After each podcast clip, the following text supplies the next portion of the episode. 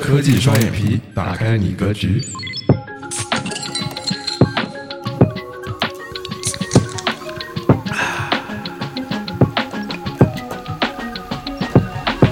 大家好，欢迎收听这一期的科技双眼皮，我是开发者 Kelly，我是设计师 Rather。嗯，就在上周五啊，发生了个很神奇的事情。嗯，浩哥在 Twitter 上面帮我们转发了我们的这一第二集的聊飞书和 Slack 的这一个话题，非常感谢浩哥，非常感谢。然后我们也是这边呃订阅者猛涨啊，然后是的，对，在 Twitter 上面也是非常多的人在开始关注了我们，然后也是非常非常荣幸能够得到呃浩哥的认可，相当于。是的，也没想到恰好能和浩哥这么观点这么契合。因为前段时间的话，也看到了浩哥在 Twitter 上面，我记得看到有他跟一个人在那里争论嘛，就是 Slack 怎么怎么好，飞书怎么怎么坏。对对对 对，其实当时也是引发了我们这一期的一个话题的讨论的一个原因之一。啊，是的。对，而且我们一直也是对 Slack 比较认可的。然后飞书的话，我们也是投入了使用了一段时间。我很想去爱这个产品，但是呢，我们当时就是实在是爱不上。然后这个产品就的确有挺多问题的。嗯，对，可能有一些理念上的差异导致了，就是我们对这两个产品有不一样的看法。对。对，然后我们的左声道也在 Twitter 上面开了一个官方的账号，然后在这个 Discord 我们也建立了一个听友的社区，欢迎大家来加入，跟我们一起闲聊和透露一些我们以后要录的一些东西的资讯。要很高兴，希望和大家可以多多互动。对啊，那今天的话，其实就是我们又跳到了一个新的话题。这个话题呢，就是我我跟 Redder 上一次想到了，就是微博。和 Twitter，对，嗯，这两个产品的话，其实在我们的日常使用中，Twitter 已经作为一个必不可少的工具存在了。对，对，所以我们这一次就想来展开聊一聊这两个工具，他们在国内外的一个不同点，然后就互相可以看一看这个 Twitter 或者说微博，他们各自有什么样的好处，然后我们来稍微聊一聊。好久的历史之前是先有 Twitter 再有微博的，对，好像也是一个所谓呃美团王兴说的那种时间机器类型的产物，嗯，对，就是有了 Twitter，然后搬到中国来，完全复刻了一个本地化了一个 Twitter，变成了微博，嗯，对。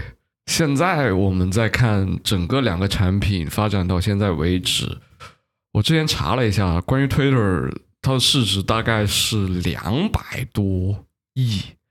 然后两百多亿美金是吗？对，两百多亿美金。然后那个微博是它的大概六分之一，估计也就是差不多和那个美元兑的汇率 还是差不多，就差了个汇率的。对对对，看起来就是差差了个汇率一样。对。然后嗯，但是从数据数据量来说，感觉看起来就是微博会热闹非常非常多。对，嗯。就是你会看到微博里面的评论都很高很高，但是在 Twitter 上面，你发现就是即使很火，我感觉那些评论或者转发类似的都很少说上五位数。嗯，看人吧。要是伊朗马斯发一句什么，他今天吃中午吃了个什么东西，肯定也会有什么几十万的人要在那里 转推或者说在下面评论什么的。但是你在微博的时候，鹿晗发一条微博可能有上亿个转发。这个就是质量级的增长，对，而且微博也是相当于是国内用户居多吧，我也不敢说所有人，对吧？嗯嗯，但是呢，Twitter 就不太一样，它是一个全世界对的一个产品，两个都是国字辈产品，一个是微博是国民级的产品了嘛，Twitter 是国际级的产品，嗯，对吧？对，然后他们的可能。可能是一些人群里面，就是侵占用户很长、比较多的使用时间的产品了。对，那那你最近还有在用微博吗？哦，为了这期节目用了一下，又用回去了。那之前有用过吗？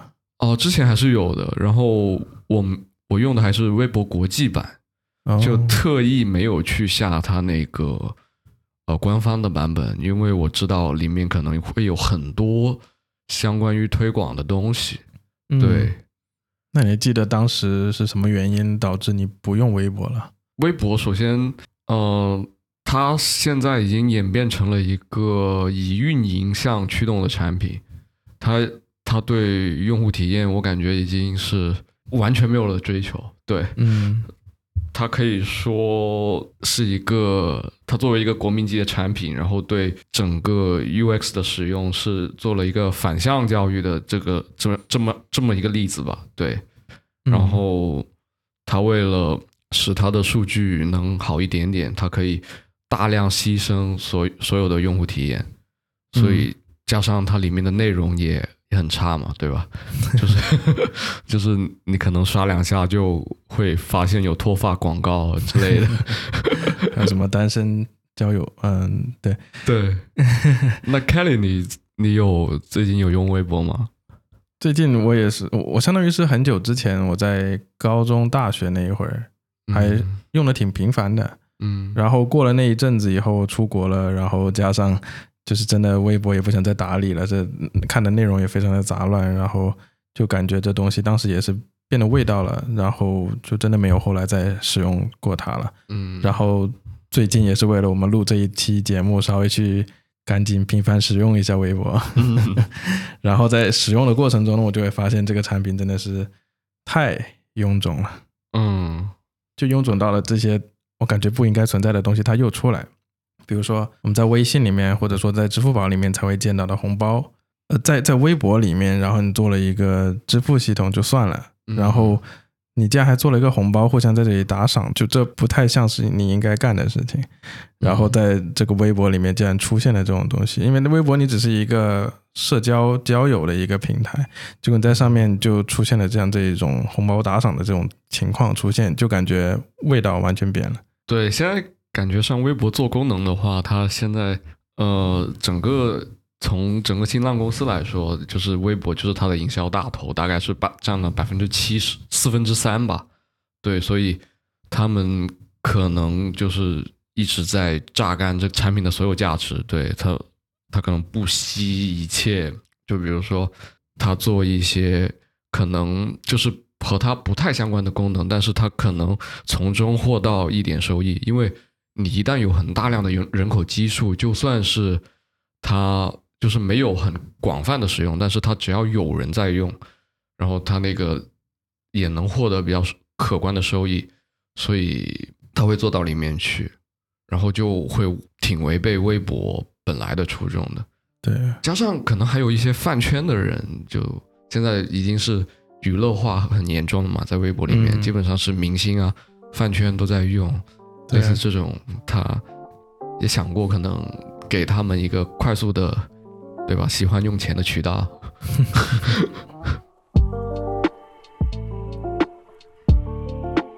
然后的话就。又是看到了这种感觉已经千篇一律了。现在你打开任何国内的一个这种所谓的社交平台的 App，都会出来一个视频频道，对，视频平台或者什么的，它的专门一个专栏，嗯，然后在那里放着，然后结果一进去又是这种抖音，都都是呃这个很熟悉的这种界面的 UX 交互又出来了，嗯，然后再结合它像这种小红书一样的那种就是专栏，就真的是感觉它。入口太多了，在这里面，对，然后甚至我还看到了里面有就是可以卖商品啊什么的，这个那个的，就真的感觉微博不再是一个之前我认识的微博了，嗯，他已经在做各种行业在做的事情，他就想这边也做一点，那边也做一点，然后什么地方就真的非常的想做这个大而全这个东西又出来了，对，所以就真的。微博让我在最近的这个一两周的使用下来，真的就还是把我劝退了，还是把你劝退了。对啊，的确是。微博，微博它现在竞争对手也不是微博类型的产品了，它的竞争对手肯定就是抖音了嘛。对，现在基本上做短视频已经成为了各个的。中国软件必做的一个东西，网易云音乐，对吧？甚至 QQ、微博 全都有短视频，是，然后都是一样的，向向下滑可以到下一个里面去。对呀，它这个就这个是个风向，他们所有就往里面做了，但是肯定收益来说都没有抖音好。我我也不知道他跑的那个数据有多少，但是他做也倒不奇怪。对，嗯。是现在是一个必然的趋势，你不做反而可能变得是奇怪的。用户都比较期待这个功能在各个社交的平台里面，如果它没有，可能真的会比较大的去损耗他们这个营销的一些东西。对，相对来说，好像 Twitter 就没有做这些东西。对对，觉得为什么他不做？嗯，Twitter 它。当然了，就是我现在说，万一他第二天出了，那那就请不要听我说的话。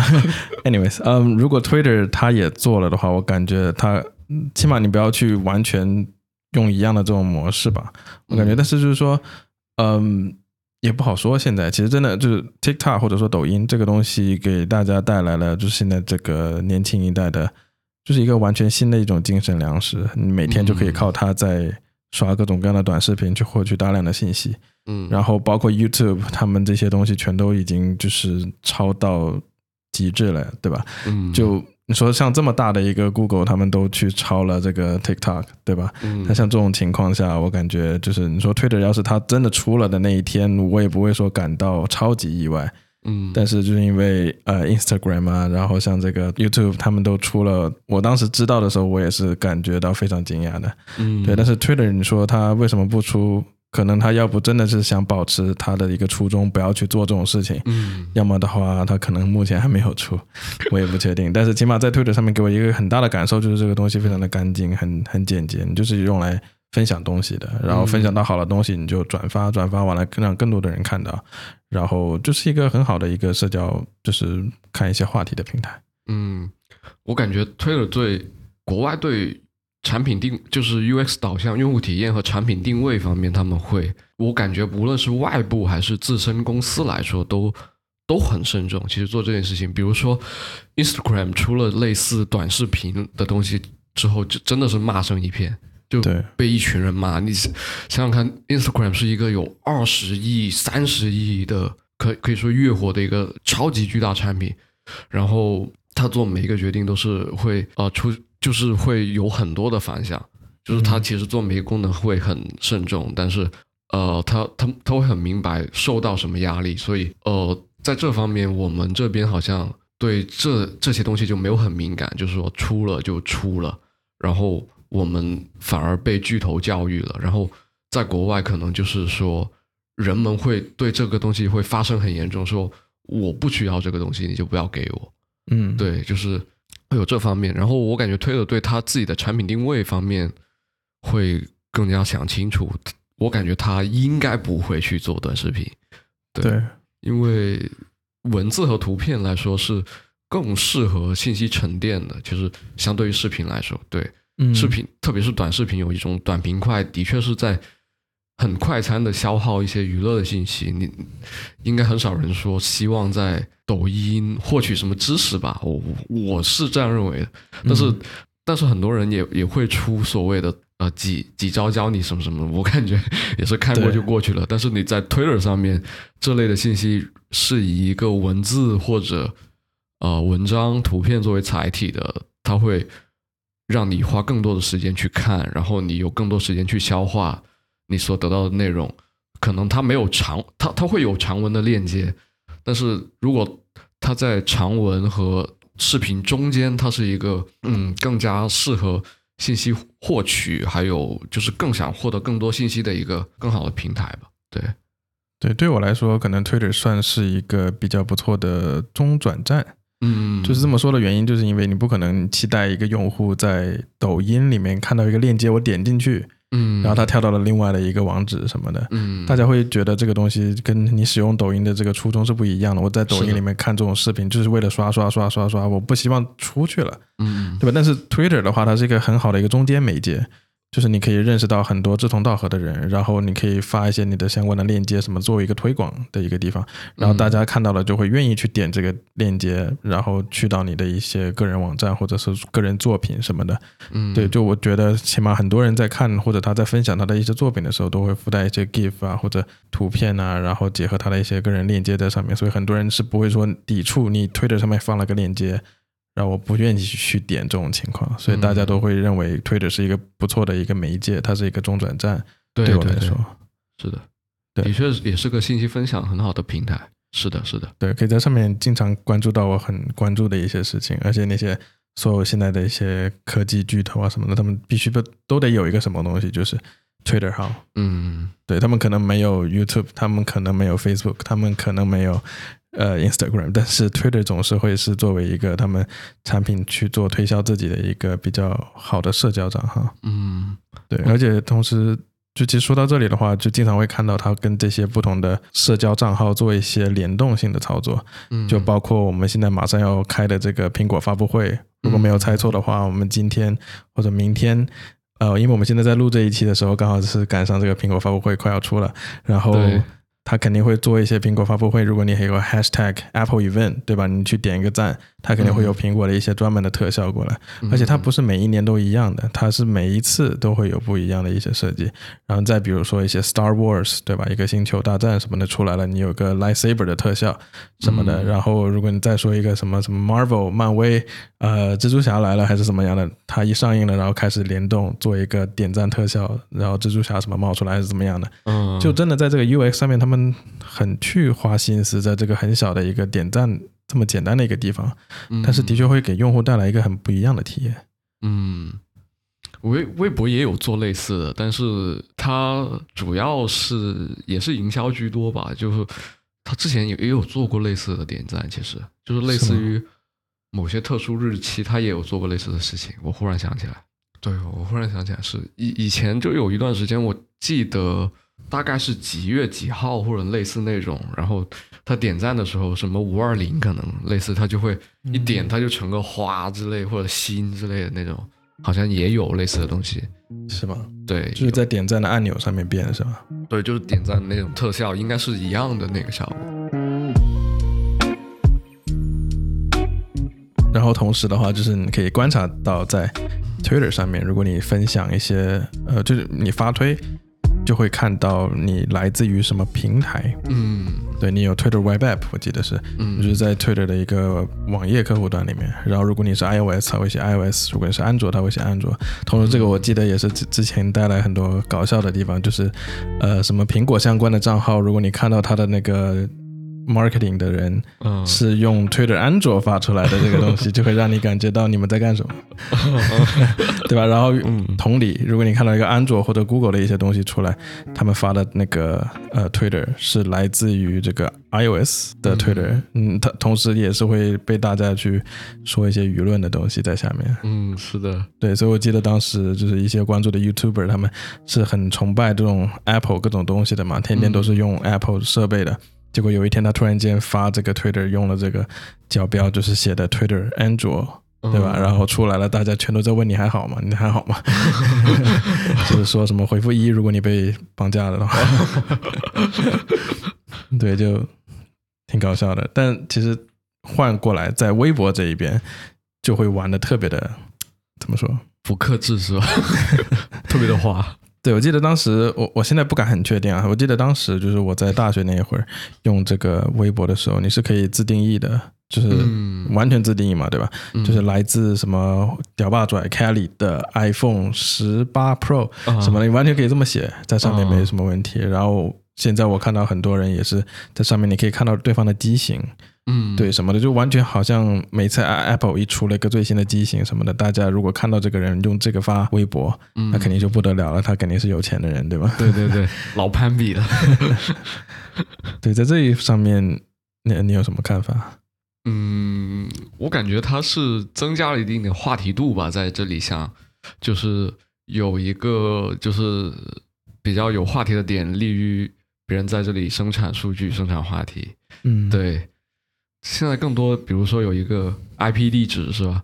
不仅 IP 归属地，对 IP 归属地嗯，反正做的越来越多了嘛，这个功能是吧？大家都是为了安全着想和更详细的了解你这个人的情况，这个我觉得也没有什么不好吧，对吧？买了个新手机，如果假如说可以在微博里面炫耀一波，那也不是不行。嗯，哎，哎，我没试过那个。修改那个东西现在需要收钱吗？在微博上面，有也许是哈，有有可能也是个盈利点。对，完全就是为了营销在做这个产品了。现在，然后 Twitter 的话就还是保持的比较就是干净整洁，就起码这里我觉得 Twitter 的 UI 来讲，看的就它的这个非常简洁，非常大气，然后也有足够的这种呼吸空间。特别是我在用它的这个 Web App，因为我感觉我用 Twitter，反而我用的手机端更少一点。我都是一般在电脑上面用浏览器直接去看 Twitter，然后在手机的时候，可能一般我是在什么厕所，我我在呃公交什么的，就这种时候可能才会稍微看一下。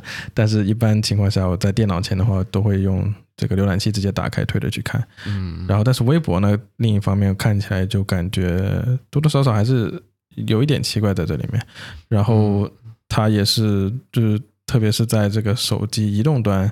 来讲，让我看起来也是非常非常的臃肿。然后，特别是我记得当时我下载了微博，重新下载微博的第二天，我想改一下我的头像和简介，我当时都一时半会儿找不到在哪里。然后我点了我的头像进去，它就出来了一堆挂件的东西，问我要换什么挂件。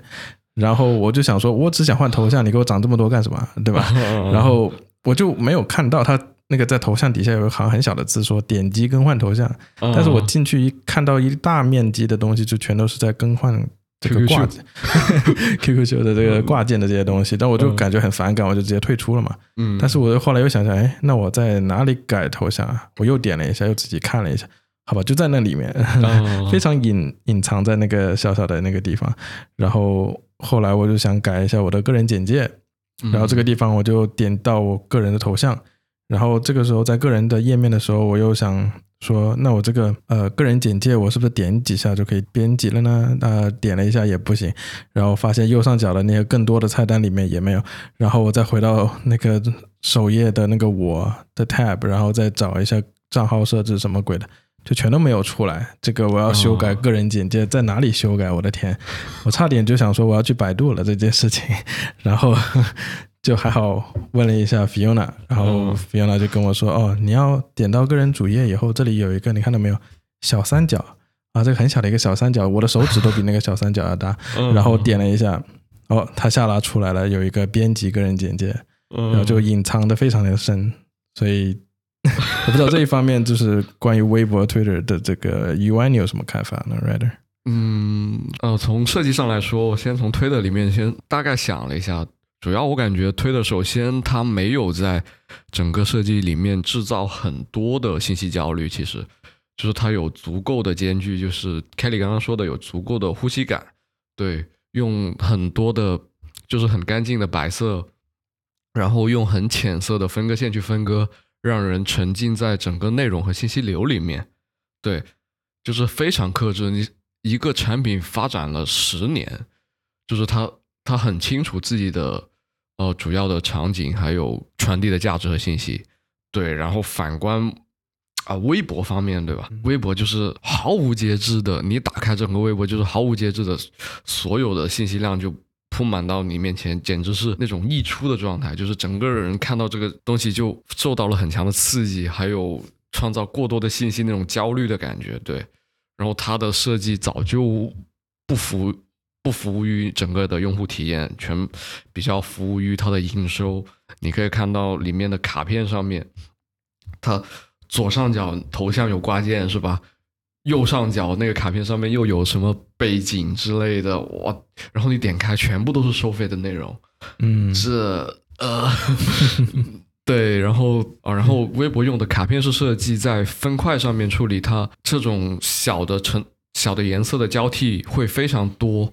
然后没有像 Twitter 这样用分割线那样干净，同时它这个分块的逻辑也带到了它的那个转发上面来，所以特别是它这个转发逻辑就非常的奇怪。其实，你你可以看到它是一层层，就是非常多的一个人说了一几句话，然后。又是叠了另外一个人说了一些话，就是那个转发会非常非常的多，然后会很乱，嵌套性。对，一直嵌套到后面去，然后非常拥挤，你不知道你你在看这个转发和那个主信息的时候，你不知道他在想表达什么。然后，但是 Twitter 就很明显说，如果那个人在用呃，就是不是用引用那个转发的话，他就很小的是显示说他转推了这个东西，然后。沉浸在你整个的本来的那个信息里面，然后如果你是引用了转发的话，它会把那个引用的地方放大，然后把那个呃本来的信息缩小一点，然后知道你是需要说引用有一些价值东西，就是给这种导向。而微博上面就是两个类似评级的感觉，然后它的一层层转发就会看起来这个这个东西非常的混乱。对你那个看起来像接龙一样，对对对，不像转发。对，就他他这个转发逻辑已经用了好多好多年，就是感觉哇，呃，嗯哼，就是很很信息爆炸的一个感觉，就你看不到重点，你服务不到应该要表达的信息，然后可能服务于一些所谓的氛围或者什么样的，就很奇怪。然后呢，就是现在都二零二二了，对吧？然后 Twitter 你还是不能编辑。对，所以说 Twitter 你在干什么？呃，当然了，我知道他们官方也在说这个 Twitter 就是 edit tweets 这件事情，嗯，呃，他们正在做，然后他们已经在给 Twitter Blue 还是什么的，就是他们收费的一个会员制的那个 Twitter 的人可以先试用这个功能，然后但是呢，就是说他们会晚些时候再把这个变成所有人都可以使用的一个，因为我我当时看到了他们。就是我一开始可能会想，哦，你不就编辑一个 tweet 吗？你为什么一个推文被被编辑，你需要做这么久？但是我后来看了一下他们的一个逻辑，嗯，就是有些人在截图他们的那个 beta 的一个测试版，就看到了还是挺有意思的。就你可以去编辑这个东西以后，它会有不同的一个展示，会说这是已编辑。然后同时呢，如果你要是去 retweet 或者一些什么不同的联动性的东西的话，他们也会做一定的。这个说所谓的被编辑过的一个处理，对，就是我感觉可能他们也是稍微的需要一点逻辑去想这个编辑推文的这件事情。嗯，对，的确是从现在来想，为什么不能编辑这个事情？嗯哼，他为什么不出？你是怎么感觉？我感觉的话，可能。希望你发出的去的一个东西，你一定要就是认真负责啊！我不知道。然后，如果你要编辑的话，肯定你需要思考一下。就是如果你能够看到原文是最好的，但是很多平台，如果你编辑了以后，你可能是看不到原文的。嗯。但是像推的，我看到它也是做了一个保留原文的一个状态，就是说你在发出去的时候，你就要知道你。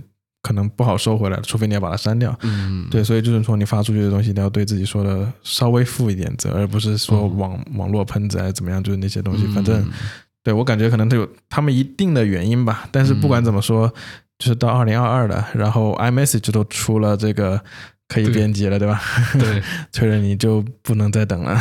对对，就就不要等了，这个真的是。对 对。然后试用了一下，发现好像微博是需要会员才可以编辑，是不是？是的，但是微会呃，微博也有个什么编辑历史，反正就是也是黑历史啊。你编辑，如果你看可编辑版本，那那也是一堆。对，是的，原来如此。最搞笑，其实我感觉这个编辑的场景在很多部分都是比较多是打错字或者语序有些问题。嗯，对，对，表达思想上面来说不会有很大的出入，我感觉。这功能上不出，我是没有很好的去理解。对，对，的确就是说，编辑一般大大部分情况都是你打的太快了，对，或者怎么样的，就是发出去了，结果发现哦，shit，我我需要收回来，对吧？然后再再重新编辑一下。但其实这种情况呢，就是说可能不会那么那么频繁。嗯，然后，但是就是说，你出现的时候，你又真的很迫切的需要这功能，对，所以我也是见到各界这个 Twitter 大佬都在问 Twitter，你为什么还不出这个功能？所以我感觉后面他也是慢慢因为这个舆论的压力啊，导致他们必须得出，对吧？Elon Musk 都差点把 Twitter 给买了，然后你还不出这个编辑功能怎么行呢？对吧？所所以编辑功能是给他们涨一波股价是吧？一个必要功能压到最后出，对。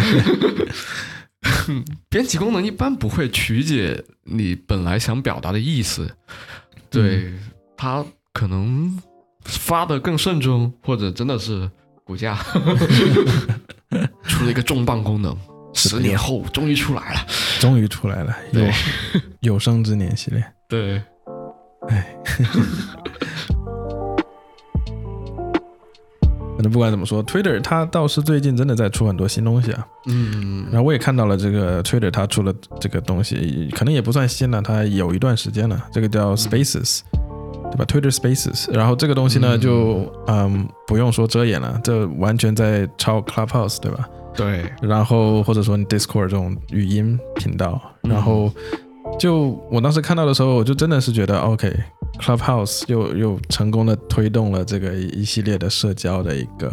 平台让他们都在往音频 only 的这一个东西去发展出一个入口，然后当然也挺好的嘛。反正最后我也是去试听了一些人在聊 NFT 啊什么的，经常会出现在里面。呃，就是一个主持人，然后几个嘉宾，然后剩下的人就加进去听就好了。然后真的就是这种挺零距离的一个接触，大家可以互相的在里面聊天。然后不管怎么说，这个 Clubhouse 它的本意这些东西的确是挺好的，然后能够让你更快速的参与到大家的一个讨论之中，然后并且，呃，其实有一些东西也像是 Podcast 了，对吧？也是播客型的那种性质，只不过他们是实时直播出来的。嗯。然后你也可以更快的通过语音的一种模式，就比如说你在上班或者你在干什么，你可以打开一个 Spaces，然后听他们在那里吹水闲聊什么的，然后就加入到了他们这个身临其境的这种感觉里面去。对，嗯。像 Twitter Clubhouse 感觉就是用很近距离的，然后进行价值传递。一一般来说，这个 Clubhouse 你要发起来，有人聚在里面的话，一般是呃比较有话语权的人，就是粉丝比较多的人会发起这个 Clubhouse，可能会比较多人进去听、进去分享、交流什么的。然后这其实一个比较反效率的场景，你对一个就是比较话语权比较大的人，他的时间可能。稍微更值钱一点，然后他和你花一样的时间来共同在一个空间里面分享一些事情的话，就是对于平常的人来说可能会获得更多的价值。对，然后对他们来说，当然分享就是一个很好的老师嘛。对于他们来说，也是一个传播自己的想法和价值观的很好的一个场景。然后他们两个信息交换的效率会非常高，我觉得对。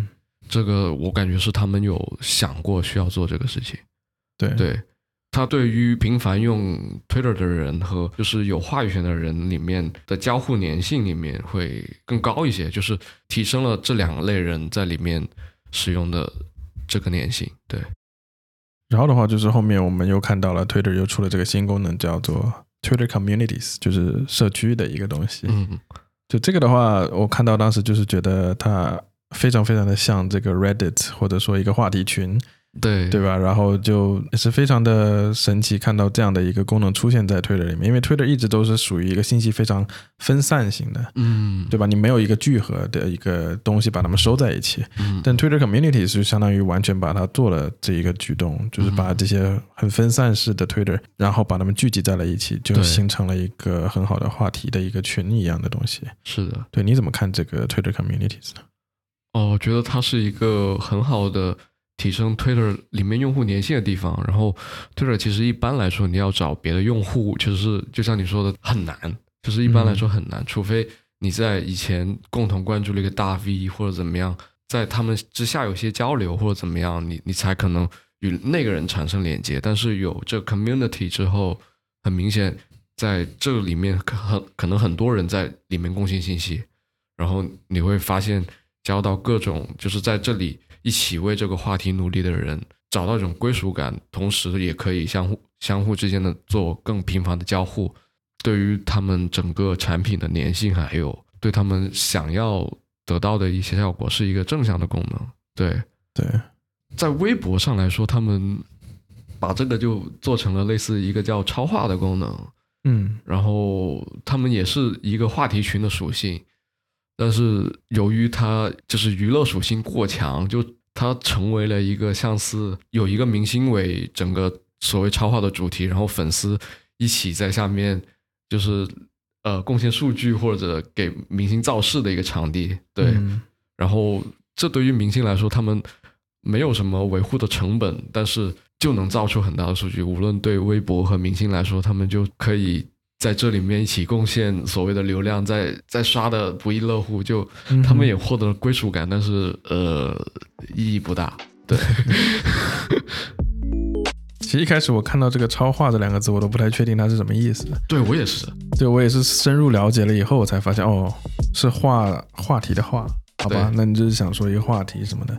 但是我真的是看到真的你们在取名上就已经 下了这样的一个功夫在这里，就不像你说 Twitter Community 很简单，就是 Twitter 加了一个前缀，嗯，然后社区放在后面，对吧？这个很显而易懂嘛。然后，但是超话你还得稍微的了解一下它这个产品逻辑背后为什么要叫这个词，各种各样的东西就 需要个理解的曲线。那这个超话我感觉完全是很低的成本能让他们在 group 一起里面嗨一下。对，我记得我看到那个英文版的这个超话叫做 Super Topic，这个翻译 非常直白。对对对，所以我当时也是看到了这个英文，我才明白哦，原来超话是这个意思。Anyways，嗯，然后后来的话就看到现在 Twitter，呃，可能这是最近刚出的这个东西叫 Twitter Circle。就是大家一个 Twitter 圈一样的东西，然后这个就不得不吐槽了。那你是不是在做微信朋友圈的一个克隆？对吧？就是互相关注的这些人，然后有上限一百五十个人，你可以在这里面的一个 Twitter Circle 去互相发推，大家互相看得到，然后就。完全就是微信朋友圈嘛，对吧？就我觉得这个 Twitter 啊这个功能逻辑背后挺不了解的，为什么会突然间出这么样一个东西？但是，我就觉得的确是很多时候。你跟一些身边的伙伴或者玩的比较好的人，你的确需要一个这样的一个 circle，嗯，去互相发一些推啊，就只让大家互相看得到什么的。对，的确是挺好的一个点子。但是就是说，后来我发现他这个 Twitter circle 只有上限一百五十个人，而且你一个人只能有一个 circle，就感觉限制也是还蛮多的。嗯，这这个感觉他很有野心的，就是像就是因为这种社交类产品应该是分为所谓的陌生人交互。陌生人类社交产品，还有熟人的社交产品，嗯，核心的熟人可能大概十个或者三十个顶天了，然后半熟人就是就是在熟人以外，就是更一群的，可能大概他那个需求大概也是一百五十个左右，他可能希望是在这种所谓半熟人的里面拓宽一些他的社交，就是使用场景，对，就是说，嗯，他。可以在就是每个人对熟和不熟的定义里面，他找到他想吃掉那些半熟人的社交场景，所以做了一个这样的功能，有点像微博所谓的好友圈吧。嗯，对。但是我觉得这这个就像，嗯，从一个完全就是推特属于一种陌生人的社交产品，对，然后网办或者或者更核心的社交场景去发展，肯定。就是这种分享肯定不如完全很信任的，在一个场景，就像你在微信里面分享信息一样，就是这两个方向性是我感觉不一样的。就是你在很熟的人里面分享这些东西，应该不会想到去 Twitter 里面分享。对，就是是这种感觉。但是可能国外的社交产品，例如 Instagram、TikTok、iMessage。他们可能也没有说很切中这个场景的社交产品。对，一般我能想到就是说国外用的这种所谓的熟人圈，对对吧？可能就比如说像这个 Snapchat、Telegram，然后 WhatsApp 等等的这些，你需要通过一个家人的一个方式才能找到对方的这种社交产品，的确是可能主要是这几个。嗯，然后 Facebook 的话算半个吧，然后对，然后就是说 Twitter 一直都是属于一种比较 public 的一点，就是你说出来一个东西，谁都可以看到，对，然后不会说陌生人的场景，对，这是一个很好的交友的一个或者认识人的一个平台，嗯，但是他现在就完全是在往反方向去发展了这么样一个 Twitter Circle，就呃有待观察，他是可能想吃掉这个一个份，但是可能和他。想达到的那个距离还是有点远，这个路径是从陌生人的社交到半熟人社交，与熟人社交、纯熟人社交到半熟人社交这个场景的路径，还是差的有点远，我觉得，对，对。之前就做 UI 设计的时候就知道，网格里面就是网页那个 Bootstrap UI 这这个框架，就是我一直我我都在用嘛。然后这这方面，Twitter 和微博，你觉得两方面有做什么样贡献呢？对于开发方面，对，嗯，这个的话，Twitter，嗯，早期我记得它这个 Bootstrap UI 真的是特别的火，然后我记得是 jQuery 时代，现在可能大多数人都不用 jQuery 了。但是不管怎么说，Bootstrap 在 UI 这一边，特别是给那些不想去做设计的人来说，你要快速去搭网站或者说网页 UI，这是非常非常快捷的一个，就是所谓的网格啊什么的，它的组件直接建好了，你拿来用这个 CSS 类就可以了。对，然后它的确是做了很多的这一层的这个设计和封装在里面，里面然后真的 Twitter 的这个 Bootstrap 真的是当时对这个 Web 端的这个贡献非常非常的大，而且它又是开源的。对，所以在这个我还记得它后面有出一个就是这种前端的一个包管理的一个工具，叫做这个 Bower，然后到后面还有现在的这个它的一个 Twemoji，就是它在 Twitter 上面有自己的一套 emoji 系统，对吧？它的每一个这个 Twemoji 这个东西就是也是做了开源的这个东西，每个人都可以拿来直接用。对，所以他们也是一直在做很多这个开源贡献，而且并且是真的做出了不错的成绩在这里面。然后而且他们自己开放的 API 在这个。呃，所谓的 developers dot twitter.com 做的也是非常的不错，然后他们的这个文档也是写的非常非常好。嗯，但是呢，微博那边怎么样？微博这边的话，我又去看了一下这个 open 点微博大 cn，真的是跟。十年前看到的是一样的这个网站。首先第一点就是这个，然后你们都这么久了，不更新一下你们的网站 UI 吗？嗯，这个就好像跟甲骨文他们的那个 Java 的这个网站一样，就是十几二十年不更新，可 能我们再过几年再来回来看还是一样的，都不更新。对，然后又不是不能用，对吧？对，又不是不能用。对，所以的话就是说，呃，他们的这个 API 让我看到了，也是觉得没有写的特别规范，然后在 API 文档下面就。就嗯，看起来就不太舒服，就我感觉我的一个阅读体验都已经失真了。嗯，对，在那里面，然后最后还是觉得这个 Twitter 他们做的，毕竟他们之前又做了 Twitter 这个 Bootstrap UI 又是什么的，他们对 UI 真的是有一套非常追崇的一个理念。嗯，就包括你在他们的这个开放的 API 的这个文档的界面，你都可以看到他们的这些 UI 的一些渗透的一个出去。对，就完全是做的非常好的，我觉得。嗯。然后好像很大部分时间，其实刷 Twitter 的时候，很多时间因为就地域原因嘛，对吧？可很多时候都可能是在 Web 里面刷的。到现在为止，好像微博都没有做一个 PWA。你 你觉得怎么 怎么样？这两边对在 Web 端的体验来说，对，首先 PWA 如果听众不知道的话，就是一个 Progressive Web App。它的话，如果做了 PWA 的话，你可以做一些。offline 就是离线访问啊，还有就是更加让你感觉这是一个可以安装的，到你封装了一个，对，它就是一个 web app，但是你可以把它安装到你的电脑上面，然后呃，根据 Chrome 的那一套东西，它就可以变成一个小 app 一样的那个东西。对，嗯，这个完全我觉得是一个非常就差异非常非常大的一个点。就在微博，我记得很久之前，它是你没有登录的话，你在 web 上面根本就看不了任何微博。对，后来我发现不知道什么时候它可以了，他们好像就是专门去做了一下这个 Web App，但还不是这个 PWA。然后的话，我就甚至在微博的这个 Web App 里面，呃，我想去复制某个微博的链接，比如说我想转发它，对吧？然后它只有一个转发按钮在那里，然后点了以后它出来，我是快速转发还是转发？嗯，呃，我当时看到我两个我都点了试了一下，这个全都弹出来是个登录框，嗯，然后。我就很无语，所以这个东西就我连一个微博的那条的链接，我想复制都复制不了，就更加不可能说把这个人的呃链接分享给别人。嗯，对，所以在微博里面，他做了很多交互都是禁止你去做一些事情，直到你登录了为止。嗯，对吧？然后他到现在也不是个 PWA，然后 Twitter 的话，你一直都是可以在呃大部分情况你是可以不用登录，对吧？你可以直接在里面去。看一些很多的这些 Twitter 发出来的东西，但是你滚到一定的这个时间线，它也会稍微让你去登录一下。不管怎么样，嗯，对，反正就是包括还有就是 Twitter 它在这个 Open Graph 的这个渲染，就跟 SEO 这个东西，如果你不知道的话，就是说如果你在复制了一个 Twitter 的链接，然后你发送到 Slack 或者你发送到一个 IM 的一个社交软件里面或者 iMessage，对吧？嗯，然后你分享到任何的这一些地方，它都会进行一个渲染，嗯，就是它会有一个独特的渲染方式。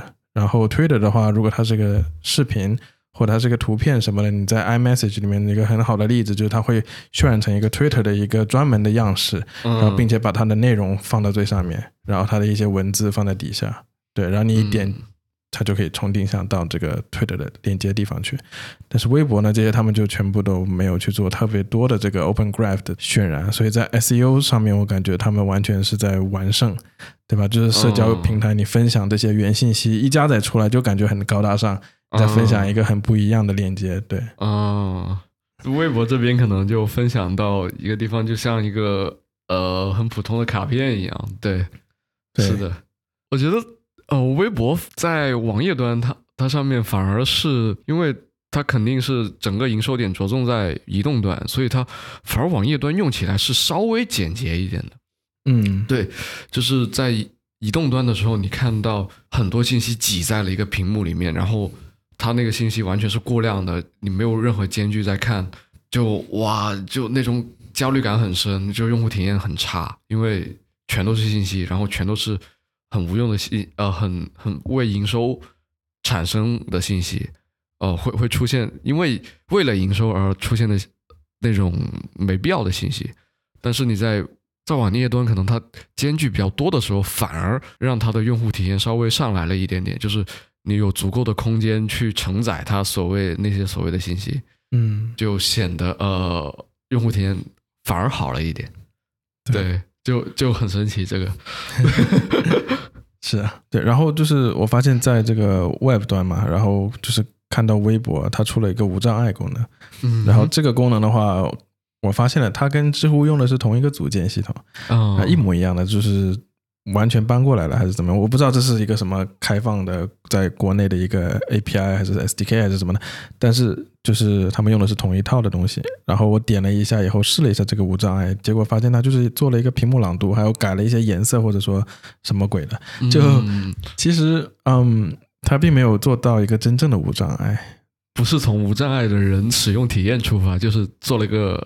做了个样子，因为我最后感觉就是可能他这个可以改个名字叫做关怀老年人模式啊，对吧？他这个就是如果你老年人鼠标在那里看不到什么的，然后你就可以放在那上面，它就朗读出来了或者什么。当然我知道就是 screen reader 就是这个屏幕阅读器，因为你是系统级别自带的东西。如果这个人他已经是在使用了无障碍模式，那他打开浏览器的时候，他的系电脑已经在无障碍模式了。那你为什么要在网页端再做一个无障碍模式呢？对吧？就是会很违背这个原则，就是应该是 operating system 这个操作系统去管的事情。结果你在这里去自以为是的去加了这么一样的一个一个新东西在这里面，所谓的作者打引号的这个无障碍模式，对吧？但结果最后我看到只是所谓的一个关怀老年人模式，但仅此而已了。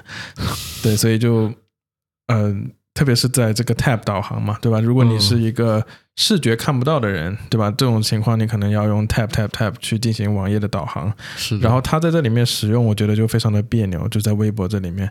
然后你每次 Tab 导航到下一个的时候，它会到那个链接的一个外层，你再 Tab 导航，它到链接的内层。哦。就你你按了两次 Tab，它 Focus 聚焦到的是同一个。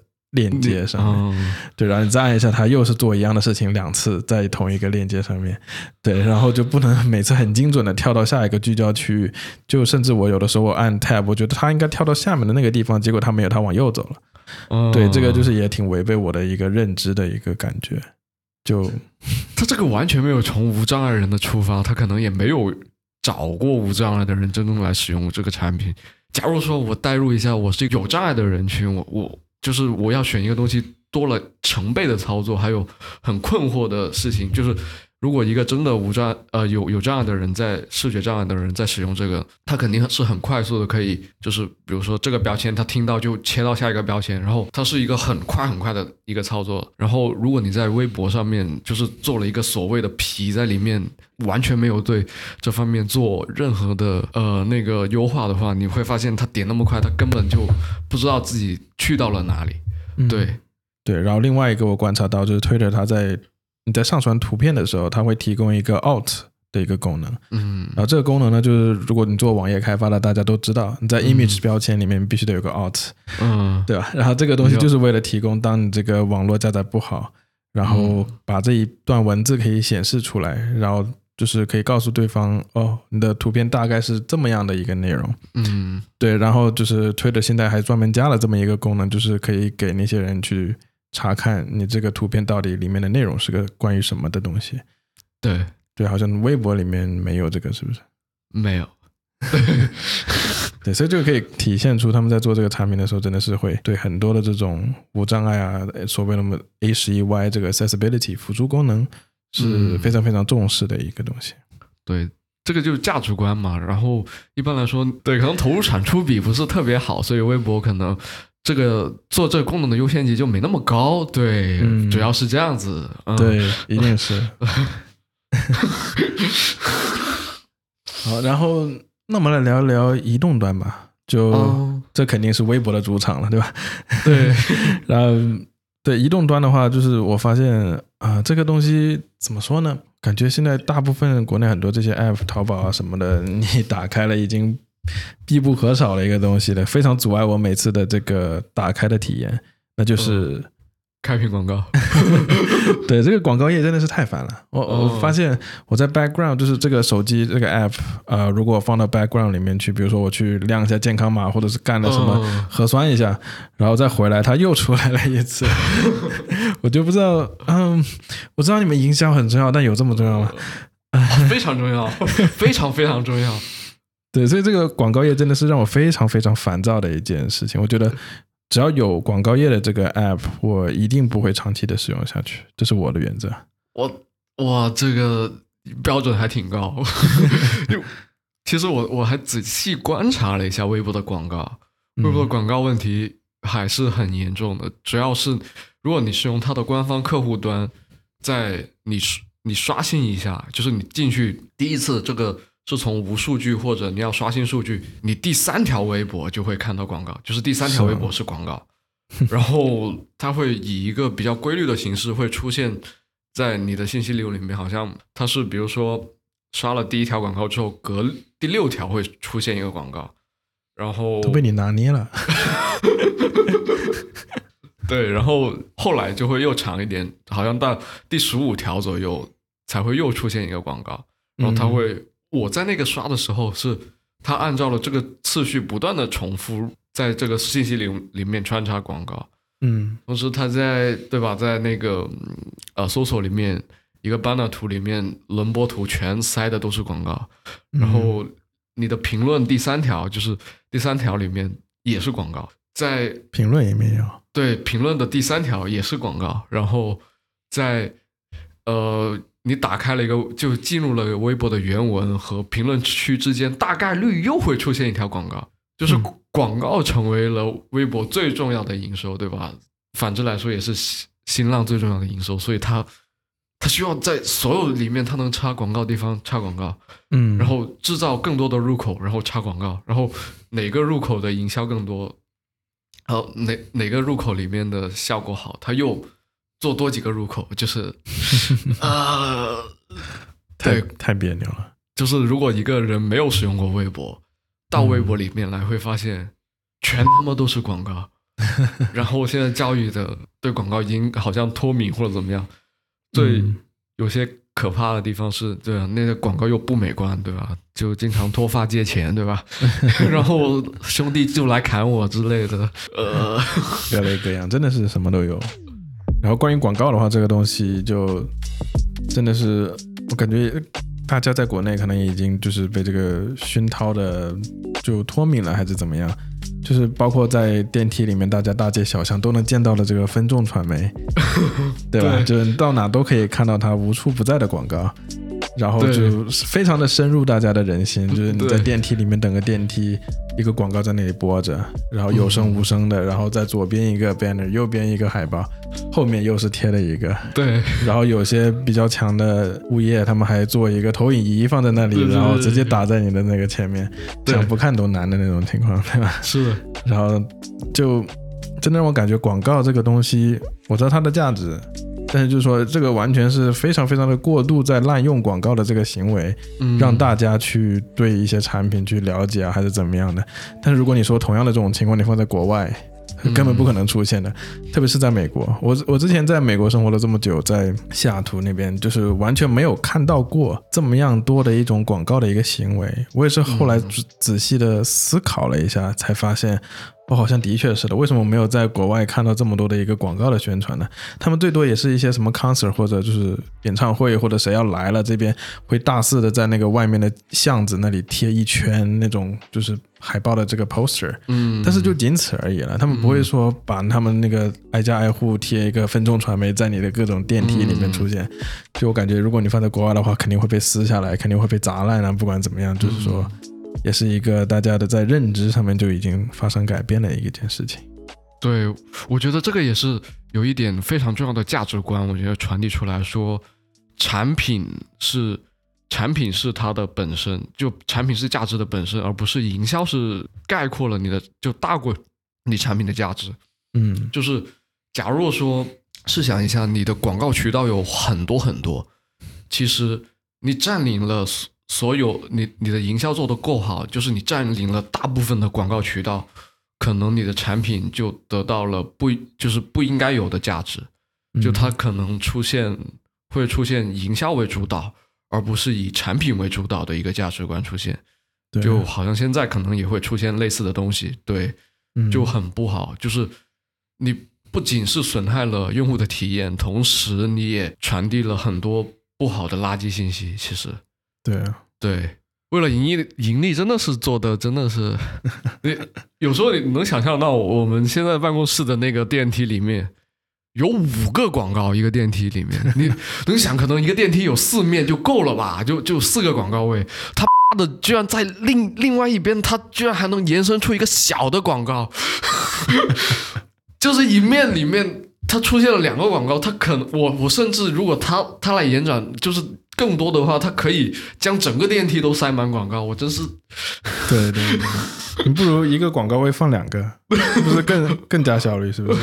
分众传媒，你听到了，你请不要这么做啊！你听到你就这样做吧。嗯，对啊，我我记得就是像小米电视啊，还有小米冰箱还是什么的，对吧？哦，对对。我们开开个机啊，这个广告都无处不在，真的特别让我烦恼。所以，所以电视广告和开屏广告他们是共通的，是吧？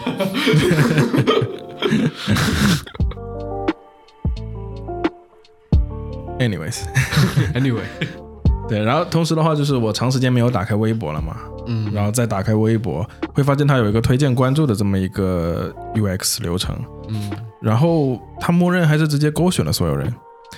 他问，他会问我，哎，你是不是对会对这些人感兴趣，什么什么什么的？然后最恶毒的，我感觉是他最下方的那个按钮。他，我记得他是最显眼的一个巨大的按钮，是关注所有人。嗯。然后，并且下一步，它是左边的那个是，就是它的一个透明度很低的一个存在感很低的一个本的一个按钮。就是说取消勾选还是怎么样，就是跳过还是怎么样，反正只是当时我真的有一次，我就不小心点到了那个超巨大的按钮，结果他就把所有的人给关注了。哦，那个我记我我点过那个不要关注，他还弹个窗说你确定不要关注吗？然后还有一个仍然关注，然后是更显眼的那种。他就是。对，为了营销，为了数据，对吧？就呃，UX 就完全不管了，就是这种很很明显的产品倾向趋势了。对，而 我我现在用的时候发现，微博好像没有官方的 macOS 的客户端。对，它没有。我我都不知道它有没有开那个，就是。iPad 版本你可以用这个 M1 芯片的这个特殊的 Apple Silicon，然后去下载它的这个 iPad 版本的 App。我我不知道，我没有试过，但是起码它没有这个 macOS 专属的客户端。然后 Twitter 它有 macOS 的这个客户端，Twitter 它也是做了这个超链接的一个绑定嘛，嗯，就是它会，如果你在一个 App 里面打开了一个 Twitter 的链接，它会先打开这个 macOS 的 App，而不是去到这个网址这个网页。对，，yeah,，好像据说有那个。呃，在微博里面工作的一个人做了一个客户端，哦，是吗？是是微博的倒转写，然后他他那个叫 M A I P O，Maple，麦坡，麦坡，我也不知道他他是将那个微博就是整个英文字倒转那个，哦，是一个一个人做的，我不知道他是不是微博员工，好像做了一下，但是，呃，他那个体验还是还还不错的，但是就是登录那个 cookies 好像保留不长，就是一会儿就消失了，就比较要重新登录是吧？对对对对对，啊，但是那个体验也没有 Twitter 那个好，嗯，神奇，我之前没有了解过，可能后来一直用的 Web 端习惯了，就没有下载这个 macOS 客户端了。嗯，对。改天我也得试一试，可以。我我感觉上是会给信息更多的空间，看起来会更加简洁。哎，好像最最近 Twitter 还股价跌了，才只有两百多。你有去关注这个吗？Elon Musk 的这个作秀，你怎么看？你想说那个 Elon Musk 之前这个收购 Twitter 的风波是吗？对。就我当时真的是觉得可能就是看新闻一样去看他吧，但是其实后来想了一想，呃，他现在拒绝的理由不是因为说他 Twitter 没有办法证明他们真实的用户是百分之多少嘛？对啊，对吧？然后因为这个，所以 Elon Musk 就说他不想去买这么样一个多假数据的一个平台。啊，所以现在就是说他会可能这个 deal 已经黄了。啊，是的，正式黄掉了，正式黄掉了。对，就当时真的这个东西一炒起来，大家都在聊这个话题，然后很多人就说啊，你有这么多钱，为什么要买这个平台，不去做做什么善事？什么的，嗯，但是就不管怎么说，就 Elon Musk 他的钱是他自己的，对吧？然后他想在哪里花，这好像跟那些网络喷子也没什么太大的关系。那些网络喷子，你也没有去创建这个 SpaceX，你没有创建去这个做 Tesla 什么的，对吧？嗯，你好像没有这么多 可以说话的权利。但不管怎么说，就是。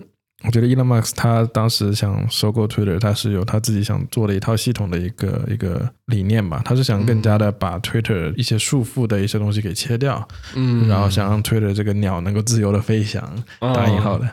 对啊，就我觉得可能当时如果发生的话，我会更好奇现在 Twitter 会是什么样子，但是并没有，我也是觉得挺遗憾的。哎，太遗憾了。